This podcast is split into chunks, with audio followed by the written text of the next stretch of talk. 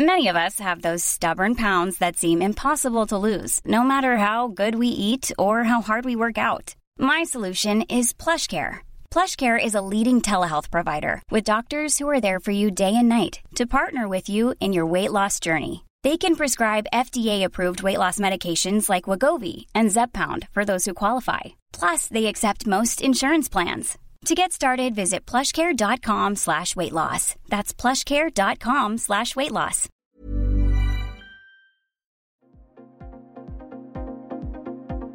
Ils sont au cœur de l'actualité ou la décrypte. Prenez des nouvelles de la France et du monde avec Fil Rouge, un podcast du Dauphiné Libéré. C'est une soirée qu'elle n'est malheureusement pas prête d'oublier. Marina Amar, une valentinoise qui possède une société organisatrice de séminaires au Maroc, a assisté au séisme qui a causé la mort de plus de 2000 personnes dans la nuit de vendredi à samedi. Elle témoigne. Un reportage de Julien Combel. Alors oui bonjour, donc actuellement je suis à Agadir donc dans, au souk, d'ailleurs c'est un peu bruyant donc vous m'excusez.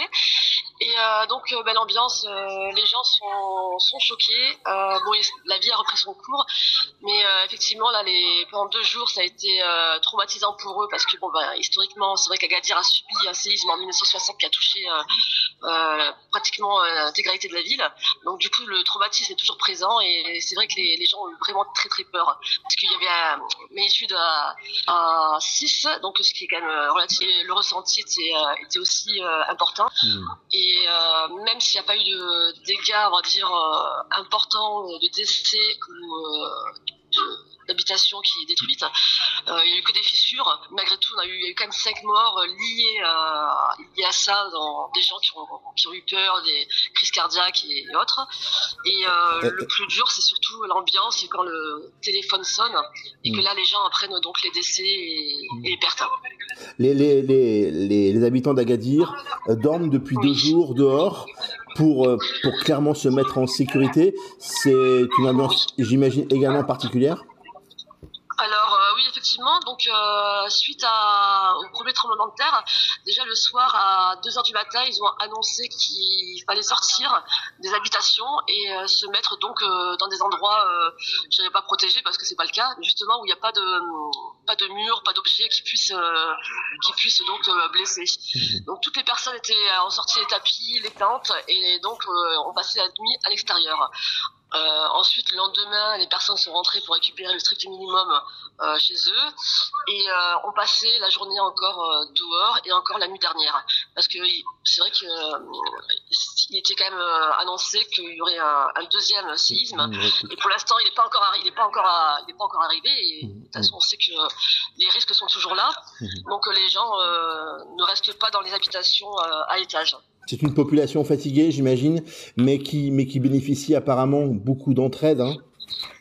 Alors oui, alors de toute façon ici c'est vrai que sur Agadir, la région Soussmassa, euh, c'est une région qui est très berbère et euh, donc c'est vrai que la montagne, c'est beaucoup les berbères qui ont été touchés dans le, que ce soit dans l'Atlas ou, euh, ou, autour de Taroudante.